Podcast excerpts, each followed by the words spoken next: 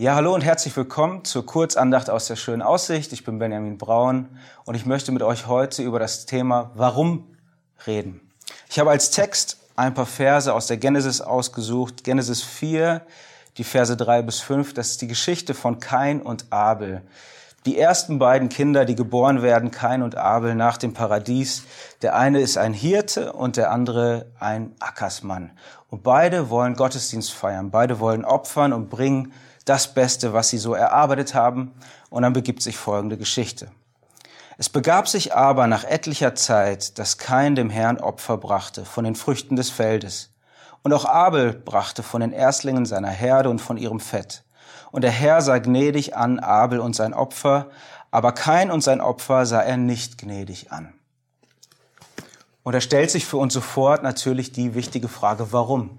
Warum wird der eine gnädig angesehen und der andere nicht? Warum beachtet Gott den einen und den anderen nicht? Der Text gibt dafür gar keinen Hinweis. Es gibt die verrücktesten Theorien, so in den letzten paar Jahrtausenden von jüdischen und christlichen Auslegern, aber Fakt ist, im Text, im Text steht nichts dazu, warum der eine angenommen wurde und der andere nicht. Und vielleicht kennst du das auch aus deinem Leben, vielleicht geht's dir auch so mit einem guten Freund, Bruder, Schwester.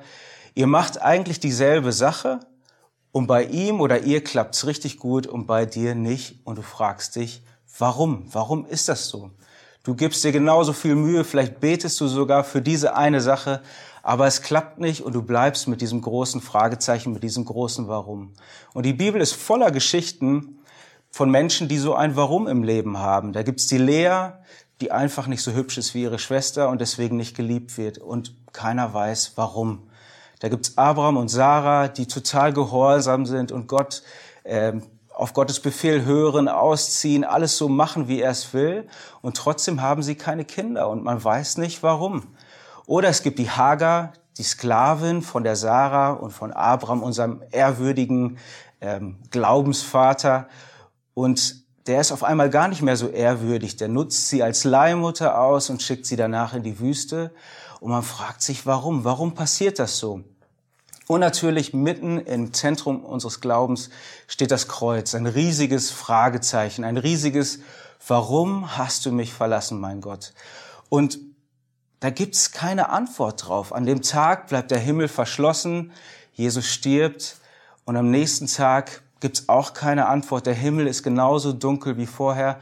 Und am dritten Tag, da kommt die Auferstehung. Und im Licht der Auferstehung, da wird dieses Warum auf einmal beantwortet, auf eine ganz neue Art und Weise.